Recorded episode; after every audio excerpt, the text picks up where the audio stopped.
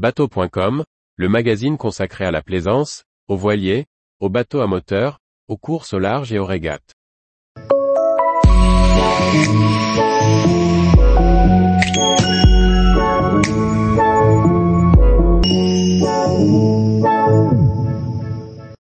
Arkea Ultime Challenge, le tour du monde en course des ultimes se dévoile. Par Chloé Tortera. Oxport Pendwick, société organisatrice de l'Arkea Ultime Challenge Brest, course autour du monde des Ultimes 32-23e a dévoilé l'avis de course, dont le départ est prévu le 7 janvier 2024. Voici les points clés de la course, avec quelques nouvelles annonces. Le 7 janvier 2024 aura lieu le départ du premier tour du monde en course en solitaire des Ultimes, ces grands trimarans. L'organisateur Oxport Pendwick a dévoilé ce lundi 6 mars 2023 l'avis de course dont voici les points clés. À l'instar du Vendée Globe, la course se déroulera d'ouest en est en passant par les trois caps de Bonne-Espérance, Lévin et Horn. Guillaume Roté, directeur de course indique, c'est un tour du monde, d'ouest en est, dans le sens des vents et des courants dominants. Le départ sera donné à l'extérieur de la rade de Brest. Les concurrents devront ensuite déborder les caps de Bonne-Espérance, Lévin et Horn en les laissant à bâbord. Même chose pour ce qui concerne le continent antarctique et la zone des glaces. L'arrivée, quant à elle, sera jugée à l'extérieur de la rade de Brest. Pour se qualifier, chaque concurrent devra réaliser un parcours d'au moins 2500 milles, après un dépôt d'inscription fixé au plus tard le 31 mai 2023. La liste des bateaux participants sera dévoilée le 5 juin 2023. Guillaume Roté précise, le nombre minimum de bateaux au départ pour que l'événement ait lieu est fixé à 4.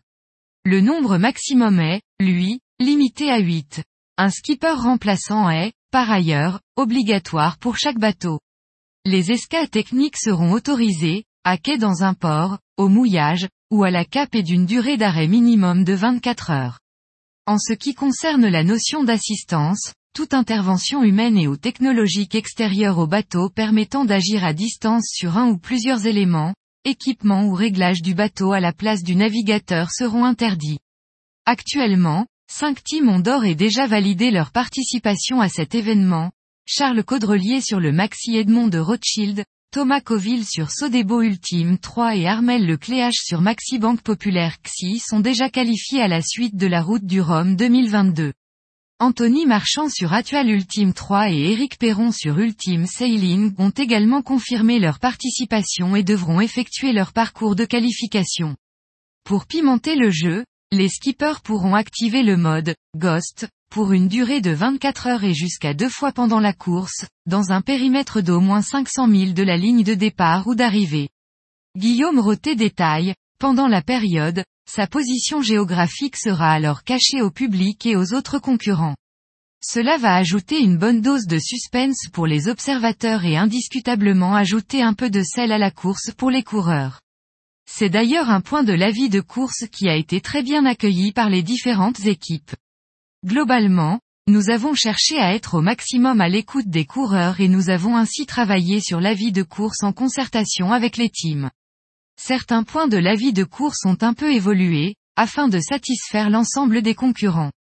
Ainsi, par exemple, la date de fermeture de la ligne d'arrivée a été fixée à 100 jours après la date de départ de Brest, afin de maximiser les chances de chacun de boucler la boucle.